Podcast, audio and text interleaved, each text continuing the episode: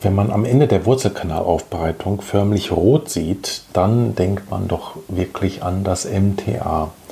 In dieser spannenden Folge besprechen wir, wie wir klinisch damit umgehen, wenn wir weit offene ABCs haben.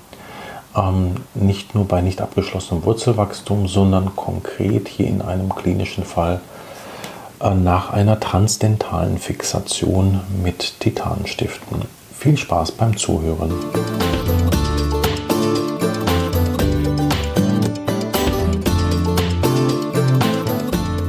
Herzlich willkommen bei Intradental, dem Podcast, der für Ihre Praxiswissenschaft heute wieder mit einer neuen Folge mit Frau Kersting, Weiterbildungsgespräche Endo. Guten Tag. Wir haben ja jetzt den letzten Patienten mehr oder weniger zusammen behandelt. Genau. Äh, die letzte Patientin. Und da ging es darum, eine Revision zu machen, wo tatsächlich nur Titanstifte transdental fixiert gewesen sind. Mhm und sich eine Fistel ergeben hat. Das war Zahn 1,1 und Zahn 2,1. Das hatte ich in der letzten Sitzung, habe ich die Titanstifte durch die Trepanationsöffnung entfernen können, was ein großes Glück für die Patientin war. So brauchten die Frontzahnkronen nicht komplett abgenommen werden. Die Titanstifte sind ja relativ glatt ja. und auch gedreht. Deshalb lassen sie sich natürlich durch Schall auch, selbst wenn sie zementiert sind, das ist dann auch noch zementiert gewesen mhm. im koronalen Bereich, also vielleicht eine nicht ganz so intentionelle transdentale Fixation, lässt sich das dann doch relativ schnell in die Rotation bringen, weil es glücklicherweise nicht angestrahltes Titan war. Also es war wirklich ganz glatt. Okay. Das habe ich in der letzten Sitzung entfernt und heute haben wir dort die Reinigung gemacht. Das war ja sicher so um die ISO 100 bis 140 ja. am Vorrahmen, was es ja dann nur noch auf Papier gibt, das Vorrahmen. Und durch 10 oder 20 Jahre Granulationsgewebe und chronische Entzündung gab es ja dann auch noch mal ein ganzes Stück gratis WSR durch Resorption.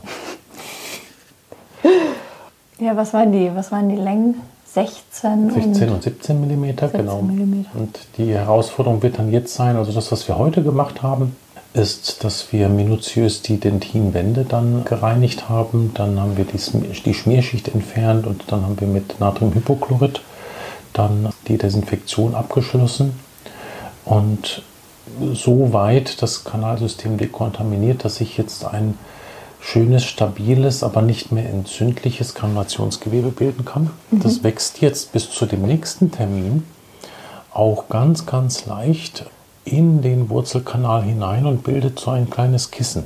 Eigentlich könnte man das, obwohl die Patientin schon 64 Jahre alt jung ist. die wirkte ja wirklich sehr jung für 64. Es sieht aus wie ein Pilzköpfchen. Was dann sieht das wächst. dann aus wie ein Pilzköpfchen. Mhm. Und die Intention, die ich dann da, dabei habe, ist, dass sich dann äh, ein natürliches Widerlage bildet für, die Schichtweise, für das schichtweise Einbringen des MTA-Zementes und wir dann eine stabile Grundlage haben und auch eine gute biologische Grundlage haben, den Rest des Wurzelkanalsystems für eine Glasfaserstiftverankerung mhm. zu nutzen, sodass sich dort wieder der Zahn mit einer neuen Krone versorgen lässt. Und jetzt muss man ein bisschen die ketzerische Frage stellen, also wenn innen das Lumen so wahnsinnig groß ist und die Wurzeln ja schon so resorbiert sind, warum zieht man das denn dann nicht alles raus und macht nicht schöne titanfreie Keramikimplantate rein? Die Frage könnte man sich erstmal stellen. Ganz klar. Mhm. Was ist denn Ihre Meinung dazu? Nach schon ein paar Jahren Arbeit in einer chirurgischen Praxis mit begnadeten Implantologen, muss man sagen? Ja, lustigerweise, ich antworte nicht direkt auf die Frage. Ich hatte heute Morgen eine Patientin, die hatte ein dreimaliges Frontzahntrauma. Mhm. Da war es auch so, dass ihr von chirurgischer Seite empfohlen wurde, nach mäßiger Reponierung der Zähne mhm. und Schienung, ähm, dass es sowieso auf Implantate hinauslaufen wird. Und mhm. ich habe mir das angeguckt.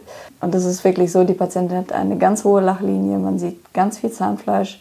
Das Thema Rot-Weiß-Ästhetik kommt ganz zwangsläufig mhm. mit Riesenschritten auf einen zu. Und ja, nun ist es so, dass die Kronen Richtung oral luxiert wurden und die Wurzelspitzen dementsprechend Richtung vestibulär. Mhm. Und die sind auch unter der Schleimhaut tastbar wie ein Balkon, mhm. fühlt sich das an. Dennoch haben wir uns für den Zahnerhalt entschieden an der Stelle und ich habe der Patientin auch gesagt, das ist ganz wichtig. Denn die Strukturen im, gerade im Frontzahnbereich sind so dünn und fragil. Mhm. Wenn der Zahn dort entfernt wird und die Buccal-Lamelle jetzt, die ist ein bis zwei Millimeter, wenn überhaupt dick. Deswegen fühlt man ja auch die Wurzeloberflächen, wenn man da lang streicht mhm. im Vestibulum. Ähm, und das geht sicherlich verloren. Das wird man nie wieder in meinen Augen zufriedenstellend für den Patienten hinkriegen.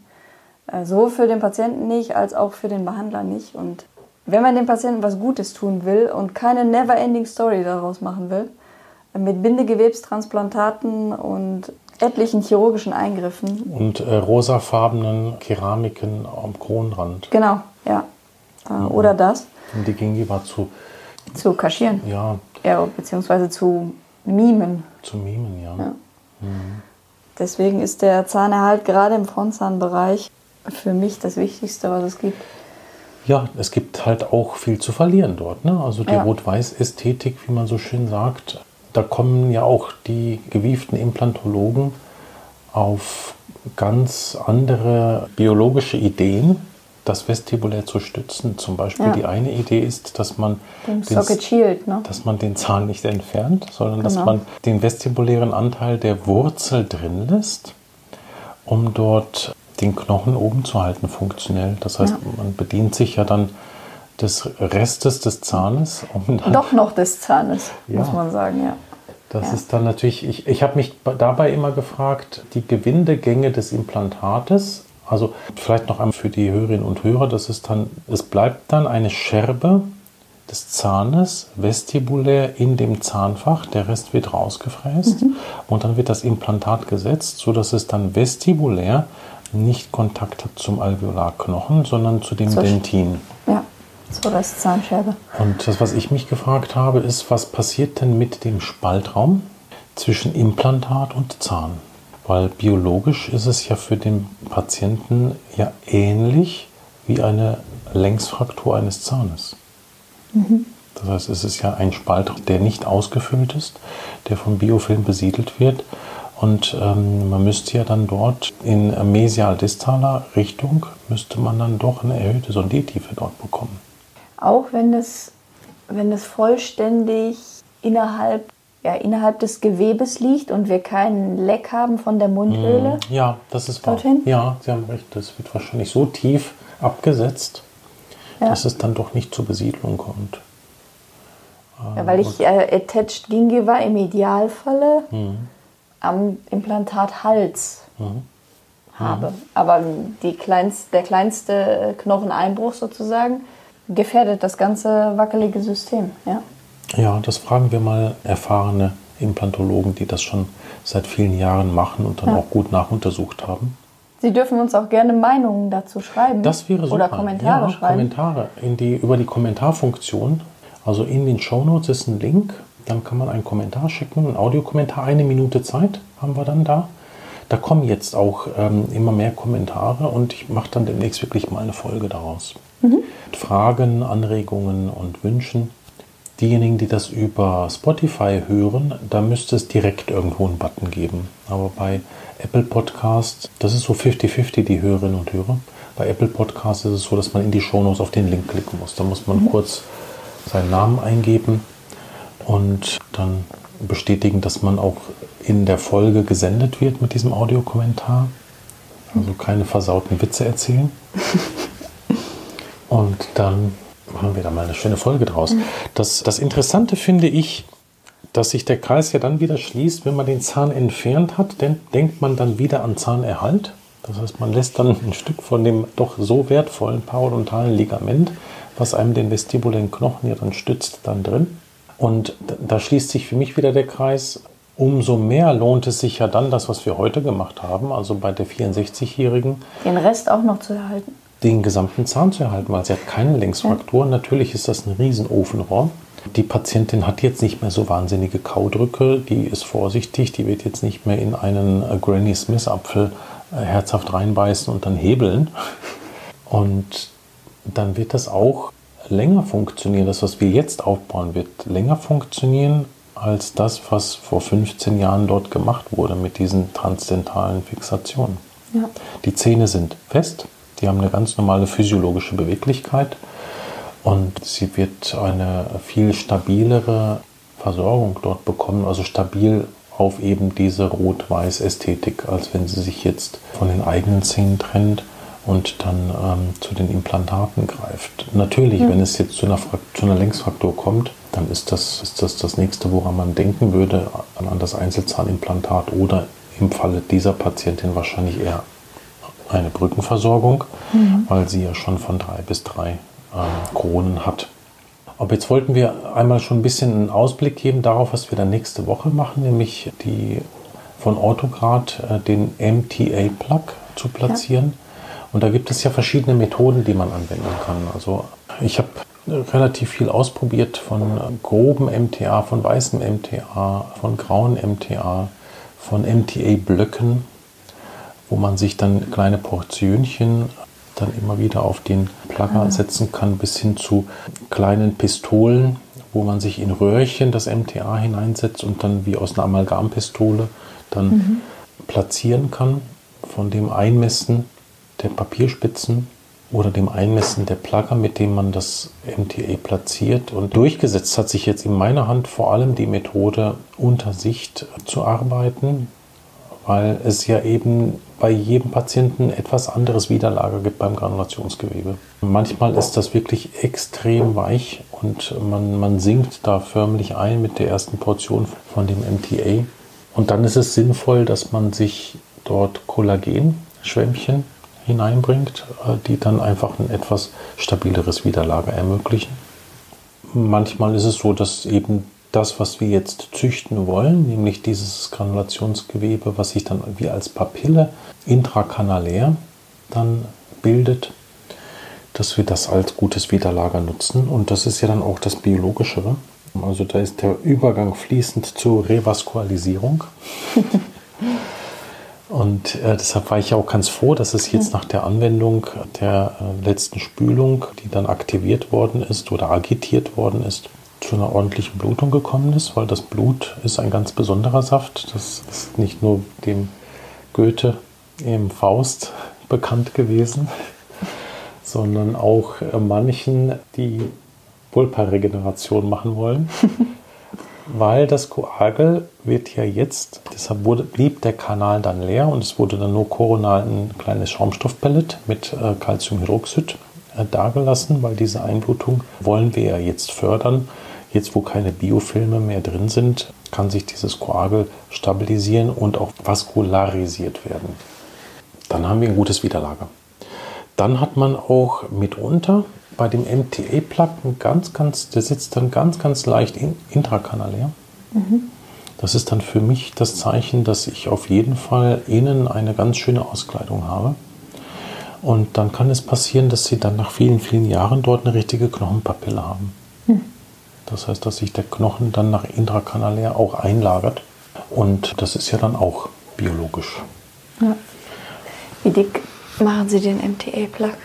Ja, 3 mm ist sehr wünschenswert, aber ich denke, dass ich bei der Patientin die 3 mm nicht haben werde, sondern da auch die, die Glasfaserstiftverankerung ähm, mhm. sicher durchführen will. Deshalb werde ich hier eher so bei 1,5 bis 2 mm mhm. landen. Also viel mehr traue ich dem dann nicht zu. Mhm. Und jetzt haben wir das MTA platziert und es gibt ganz viele Behandler, die dann ein Schaumstoffpellet drauf machen und die Patienten erstmal nach Hause schicken, damit es aushärtet mhm. äh, oder abwarten. Mhm. Wie machen Sie das? Also, das ist eine Sache, die sicherlich seine Berechtigung hatte als das MTA. Ich weiß das zum Beispiel von der, ich meine mich zu erinnern, dass die Frau Dr. Margaret ja, aus, aus den Niederlanden ja, das so ja. macht. Und deswegen frage ich ganz gezielt nach. Ja, also erstaunlicherweise waren dieses, dieses Ur-MTA, was es noch in diesen kleinen Sachets gegeben hat, das Pro-Root, war da anscheinend etwas anfällig gewesen mhm. dafür. Jetzt haben wir MTA-Zemente, die, die wir einsetzen. Die, sind, ähm, die haben einen höheren Calciumsilikatanteil. Und die Flüssigkeit, mit der wir das anmischen, ist ein Calciumchlorid, äh, kein reines Wasser. Und damit ist, das, ist dieser Mineralisationsvorgang ziemlich garantiert. Mhm. Die MTA-Zemente, die dann mit Wasser angemischt werden, mit reinem Wasser, die sind dann anfälliger darauf, was pH-Schwankungen anbelangt. Mhm. Das heißt, dann kann es schon sein, dass sie eine schlechtere Qualität haben in der Aushärtung, je nachdem, was für ein pH-Wert vorgelegen hat. Mhm. Das ist im Übrigen auch bei Calciumsilikat-Zielern, die einphasig sind, also aus der Spritze direkt appliziert werden können. Mhm. Das wird ja dann auch oft berichtet, dass das dann mal richtig gut aushärtet und mal so richtig, ja, ein weißer Schwamm, so ein Schlamm dann mhm. nur noch ist. Und das ist der gleiche Grund, weil wenn Sie halt das Umgebungswasser nutzen, um die, um die Gelphase zu haben, ja. dann, dann ist die Zusammensetzung des Umgebungswassers entscheidend. Ja. Sie mischen es dann mit Exodat an. Ja. Und damit haben Sie natürlich alles da mit drin. Und ähm, Exodat ist ja kein destilliertes Wasser. Und es ist äh, dann die Frage, welche Ionen sich dann wie und welche Eiweiße sich dann wie bindend dort auswirken. Mhm. Also äh, ich habe, ich habe diese Erfahrung früher auch gemacht, dass es weich geblieben ist. Also ich habe dann das vor 15, 20 Jahren, ja, vor 20 Jahren auch mit dem Schwämmchen gelassen und dann war es dann oft einfach so ein Leben. Das ja. war so ein, so ein Leben. Mhm. Nicht tragfähig, nicht tragfähiger Leben. Und das ist jetzt mit diesem MTA-Zement, was wir einsetzen, eigentlich nicht mehr zu erwarten dass es da anfällig ist. Mhm. Äh, dazu muss man sagen, MTA ist ja kein standardisiertes Produkt, sondern das ist eine Mischung aus ganz, ganz vielen Metalloxiden. Und welche da drin sind, in welcher Menge das da drin ist, da macht jeder Hersteller, kocht dann seine eigene Suppe. Das ist dann auch schwierig. Muss man auch ganz klar sagen. Das ist dann auch schwierig. Es ist nie so richtig standardisiert worden. Und auch das, was man jetzt ähm, Biodentin zum Beispiel als reiner Calciumsilikat äh. Das war ja damals, als es neu auf den Markt kam, war das ja auch so, dass man gesagt hat, naja, man hat ja keine Langzeitdaten dazu. Zu dem Pro Root hatte man die Langzeitdaten mhm. oder zumindest gute Daten. Aber es hat, es hat jetzt schon durchaus, es ist schon sinnvoll, dass man davon abweicht. Mhm. Dem Körper ist es, denke ich, relativ egal, Wichtig ist, dass es ein vollständig ausgehärteter Zement ist. Die Daten sind ja auch gar nicht so schlecht, zum Beispiel zu reinem Gips, was ja ein Calciumsulfat ist, was äh, als retrogrades Verschlussmaterial auch gut herhält. Also das ist halt Publikationen, die sind 40, 50 Jahre alt. Da hat man sich ja auch schon damit beschäftigt, wie man Perforation repariert. Man hat das auch eben einfach mit Gips gemacht. Ähm, die Daten waren nicht schlecht, aber das ist halt jetzt für die Portland-Zemente und deren Derivate, muss man sagen, ist die Datenbasis schon viel besser. Mhm. Ja. Jetzt haben wir das MTA appliziert und das ist alles so, wie wir das haben wollen. Und wir machen ja keine guter Percher mehr, keinen Sealer mehr mhm. in den Wurzelkanal, sondern mhm. wir wollen sofort den ähm, mhm. Glasfaserstift. Ich mache das so, ja. Ja. Mit Rilla X setzen. Jetzt will ich natürlich, dass das Rilla X schön bindet an die Kanalwand ja. Ja. und da keine Krümmel vom MTA mehr sind. Spüle ich mit einer O-Zell. Oder spüle ich mit EDTA? Ah, ja, also ich würde, ich würde mit keinem von den beiden spülen, weil sie brauchen. Spüle ich mit Alkohol? Nein, Alkohol, ja. würde ich auch nicht machen. Wäre das weil, eine Lösung? Da habe ich mich mit dem Dr. Neuen, äh, habe ich einen akademischen Streit gehabt, ob man mit Alkohol spülen sollte, bevor man mit Unicem das einsetzt. Und weil ich kannte Publikationen, wo das zu schlechteren Ergebnissen führt.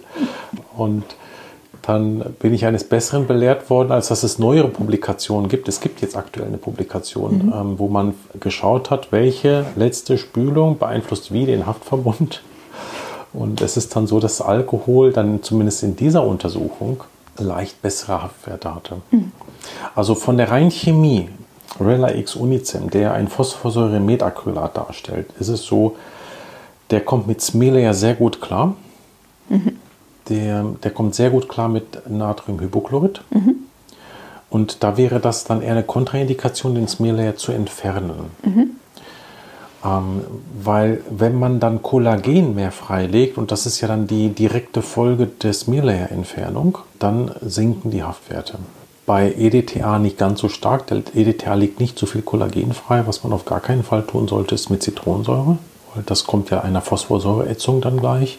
Und dann würden die Haftwerte in den Keller gehen. Also dann wäre das so, dass sie das, dass das fast ein ideales Isoliermittel ist, also damit die Phosphorsäurealkylate gar nicht mehr haften, mhm. dann das Dentin mit Phosphorsäure ätzen. Dann haften sie nämlich gar nicht mehr. Ansonsten ist es eigentlich ganz zweckmäßig, wenn man es ganz, ganz vorsichtig mit einem langsam laufenden Rosenbohrer anfrischt. Das produziert dann das Mehl leer. Und mhm. dann nur noch mit einer Papierspitze nochmal trocknet und das MTA auf Stabilität prüft. Mhm. Also bevor ich dann den Glasfaserstift einsetze, unser MTA wird hier relativ schnell fest. Mhm. Das ist ja dann so, dass sie dann auch kein, dass es dann in der ersten Phase des äh, Mineralisierens oder Abbinden, muss man ja sagen, ist es ja so fest wie Kreide. Das ist ja auch schon ein Grund, dass da würde man niemals mit Schaumstoff verschließen und dann warten. Worauf soll man denn dann da warten? Also ja. das ist dann, dass dieses äh, zu Ende abbinden, bis es dann so stabil ist wie eben Betone, druckstabil sind, das dauert ja dann auch ein, zwei Wochen. Da muss man wirklich nicht drauf warten. Weil je länger man wartet, umso höher ist die Wahrscheinlichkeit, dass die Fraktur da ist, dass wieder irgendwelche Dislokationen da sind, dass eine Reinfektion da ist. Mhm. Das würde ich nicht, nicht in Kauf nehmen. Aber zurück zu Ihrer Frage, die ideale Vorbehandlung. Also Alkohol würde dann gehen, würde aber dann dem Abbindevorgang stören von dem MTA. Das braucht ja dann eher eine feuchte Umgebung. Mhm. Also das Alkohol entzieht dem dann wieder Wasser in einer sehr sensiblen Phase, wo das Abbinden gerade ja stattfindet. Deshalb würde ich sagen, Alkohol nein, Hypochlorid geht und dann haben wir einfach das Wasser vom Winkelstück, ne? Das Wasser vom Winkelstück und dann mit dem mit der Papierspitze so. Ich mache das so, dass da ein leichter Glanz übrig bleibt, dass da eine gewisse Restfeuchte da ist, weil ich weiß, dass das Unicem während des Abbindens auch Wasser aufnimmt aus der Umgebung und ganz übertrocknet ist sicher eher schlecht und würde dann dem Unicem nicht gut tun, aber auch dem MTA nicht. Mhm. Das, ist, das ist eine wichtige Frage, aber ganz, ganz wichtig ist, dass man bei dem Einsetzen des Stiftes nicht zu feste drückt, damit das MTA nicht wieder rausgeschoben wird. Also mhm. das ist dann so, dass ich mir dann vorher in dem leeren Kanal die Klemmpinzette so einstelle oder vielleicht sogar diesen Gummistopper da dran lassen, mhm. dass man weiß, an welcher exakten Stelle hat der Glasfaserstift gerade Kontakt zu dem MTA-Plug, weil mit dem Unicem im Kanal ist das taktile Gefühl ja weg. Mhm. Dann kann es sein, dass man sonst eine Überraschung erlebt bei seiner Röntgenkontrollaufnahme. Ja. Das wäre dann blöd. Äh, man kann sich ja auch um nochmal zu, zu MTA zurückzukommen, die, einige werden ja gerne das, bevor sie den Stift setzen, nochmal Röntgen kontrollieren. Mhm.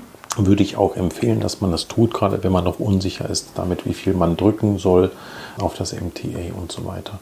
Diese Röntgenkontrollaufnahme, wenn da irgendetwas ist, was sie stört, wie entfernt man das dann wieder, diesen Plug? Wie revidiert man das, um das nochmal neu zu machen? Ich hätte jetzt gesagt, mit einem ganz kleinen Mannsbohrer kann man das machen. Ja. Wenn das, gegebenenfalls würde ich es auch mit dem Micro-Opener versuchen.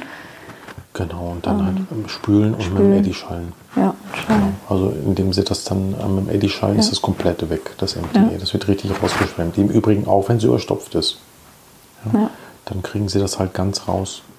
Ja, das andere ist, wenn, wenn man das Gefühl hat, dass es nicht, muss man vorsichtig mit sein, aber dass es nicht kondensiert genug ist, dass mhm. es wie blasig oder wolkig ja, ist, ja, okay. dann kann man das so ein bisschen mit einem Ultraschall zusammenrappeln, ähnlich wie eine Rüttelmaschine. Ja, das können Sie auch machen, das ist genau. richtig. Ja, das aber ist wichtig ja ist, worden. Ja, mhm. genau. Mhm. Wichtig ist, dass die Helferin mit dem Schall nicht auf den Plugger geht, sondern mhm. unter den Plugger. Dass die Helferin mhm. nicht die Gewalt hat. Ja, natürlich, ja. Also seitlich. Der, ja, seitlich, ja, seitlich sondern der Arzt. Ja. Ja, ab, abschließende Frage vielleicht. Wie viel Platz müssen zwischen Glasfaserstift und Kanalwand sein, damit das Relay X gute Haftwerte hat? Ah, das ist. Wenn die Schicht zu dünn ist. Ach so, okay. Zwischen Relay X Stift ja. und Kanalwand, hm. dann. Das ist interessant. Da gab es da gab's eine interessante Studie, die ich in meinem Vortrag über Glasfaserstifte immer bringe, wie tief der Glasfaserstift eingebracht werden muss und ob er formschlüssig passen soll mhm. oder nicht. Und interessant ist bei gegossenen Stiften, also Metall, mhm. ist es so, dass sich ein guter Formschluss positiv auswirkt auf die Retention, bei Glasfaserstiften negativ. Mhm. Interessant, ne? Das ist dann so, deshalb ja. soll man ruhig ein bisschen, was ich beschrieben habe mit dem Rosenbohrer, mhm. nochmal entlang der Wände fahren, weil dann hat man, der Vorbohrer für den Glasfaserstift schafft ja eher eine Konuspräparation, die dann auch rotationssymmetrisch ist. Mhm. Und wenn Sie das gezielt unter Sicht mit dem Rosenbohrer machen, dass Sie, das, dass Sie noch die eine oder andere äh, Sache perfektionieren an der Wand, äh, tut dem Ganzen eher gut. Mhm. Und da ist es tatsächlich in dieser Studie, kam dann heraus, dass eine leichte Schlackerpassung des Glasfaserstiftes positiv ist auf die mhm. Retentionsfähigkeit. Das war allerdings eine Studie, die mit konventionellen Kompositmaterialien gearbeitet hat und die lehne ich ja sowieso kategorisch ab. Also alles, was mit konventionellen Bondings den Haftverbund im Wurzelkanal macht, ist wirklich dazu verdammt zu debonden. Das, mhm. ist, das funktioniert einfach nicht. Das ist so, dafür ist, ist da zu viel und zu lange Hypochlorid gewesen und das Kollagen wird dann, wenn es nicht, äh, wenn es hohe Anfangshaftwerte hat, hat es das nach drei Jahren, hat es vielleicht noch ein Drittel der Haftwerte. Mhm. Und bei dem Rella X Unicem und eben den gleichen, das war das erste, die erste Firma, die es rausgebracht hat. Aber heute gibt es ja von verschiedenen Firmen auch äh, Phosphorsäure-Metacrylate die sind resistent gegen Hypochloridspülung, weil das über Calciumbindungen mhm. haftet und nicht über Kollagen. Das heißt, wenn wir jetzt ganz ins Eingemachte gehen, mhm. müssen wir immer von Mikrobewegungen sprechen, die einen Zahn während der Kaufunktion ja, ja. auch das. Äh, mitmachen muss und alle Materialien, die, die wir verwenden, müssen das auch können mhm. und mitmachen. Und das wird ja physikalisch sozusagen über die Wurzel übertragen. Und Absolut. wenn ich da jetzt Dinge einbaue, die ähm, nicht elastisch sind, nicht elastisch sind, dann habe ich gleich eine Leakage-Bildung. Aber das ist jetzt ein sehr ja, akademischer Streit. Ist, ja, das ist ein sehr akademischer Streit, weil das würde ja mit dem Composite eingesetzten Glasfaserstift ja auch einigermaßen elastisch verformbar sein, weil das ja eben Polymere sind und, und die Glasfasern dünn genug sind, sodass sie halt dann in, den, in der Polymereinbettung dann diese Bewegung mitmachen, aber einfach der Haftverbund zwischen konventionellen Kompositen und Kollagen-Haftvermittlern, der ist einfach so grottenschlecht in der Wurzelkanalwand, dass es dann nicht funktioniert. Mhm. Und der funktioniert bei Phosphorsäure-Metacrylaten über einen langen Zeitraum sehr zuverlässig. Also mhm. das das kann ich wirklich jedem nur, ähm, nur empfehlen, dass Glasfaserstifte dürfen. Also eigentlich müsste man es ja äh, regelrecht verbieten. Es ist ja wirklich eine richtige Kontraindikation, nicht mit kollagenbasierten Haftvermittlern mhm. eingesetzt werden. Und wenn es dann funktioniert, wenn es trotzdem funktioniert, hat es den Glasfaserstift nicht gebraucht. ja. ja, jetzt können wir die Sache noch einmal andersrum betrachten. Wir müssen eine Revision machen. Jetzt ist ein Glasfaserstift im Zahn. Ganz ja. viele Kollegen kriegen da Angst, mhm. weil das ist so weiß wie der Zahn, das leitet das Licht. Ja. Was mache ich denn jetzt? Zum Endodontologen überweisen. wir, wir, machen das dann schon. Ja, man kann das sehr schön. Man kann das sehr schön rausbohren. Das spannt sehr schön und macht. Richtig, man, man sieht ja, es ist ja ein wahres Fest für die Augen, wenn man auch die kleinen Glasfasern sieht, ne, wie ja. sie dann wie so, wie so ähm, glitzernder äh, ja. Feenstaub sich dann formieren, ob man es jetzt mit einem, mit einem Rosenbohrer macht oder mit einem ganz dünnen konischen Diamanten. Ja. Ich habe Ihnen ja auch schon mal meine Methode gezeigt und erklärt, wie ich das mache die sich anfühlt, wie wenn sie eine Boje nach unten ziehen unter die Wasseroberfläche? Die ist für Fortgeschrittene. Die ist ja. für Fortgeschrittene, aber sie ist besonders schnell.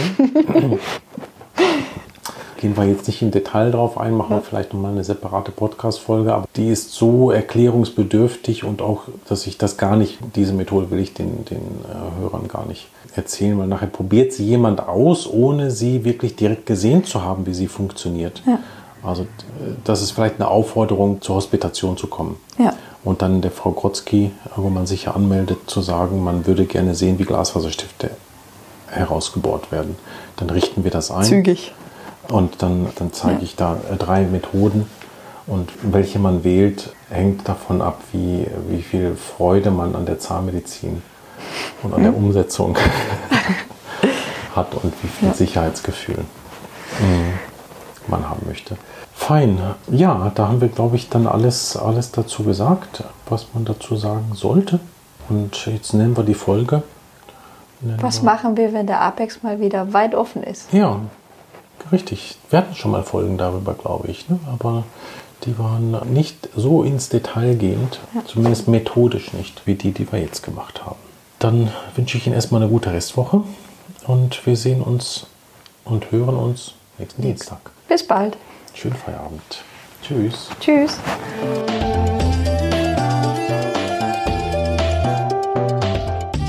Das war eine weitere Folge von Intradental. Wenn Ihnen diese Folge gefallen hat, würde ich mich sehr über eine Bewertung bei iTunes freuen. Dadurch erhöhen Sie die Sichtbarkeit für interessierte Kollegen. Noch mehr würde ich mich über ein direktes Feedback freuen. Dafür können Sie in den Show Notes auf den Link ganz unten klicken. Sie gelangen dann auf eine Seite, wo Sie uns direkt eine Nachricht einsprechen können. Weiter können Sie uns natürlich auch eine E-Mail senden. Sie erreichen uns über info@intradental.de. Wenn Sie uns Patienten für komplexe Wurzelkanalbehandlung überweisen möchten oder an unseren Fortbildungen interessiert sind, besuchen Sie unsere Webseite www.siriusendo.de. Unsere wissenschaftlichen Veröffentlichungen finden Sie auf der Institutswebseite unter ormed.net. Ich freue mich, wenn Sie auch in der nächsten Folge wieder mit dabei sind. Diese erscheint sonntags um 10 Uhr.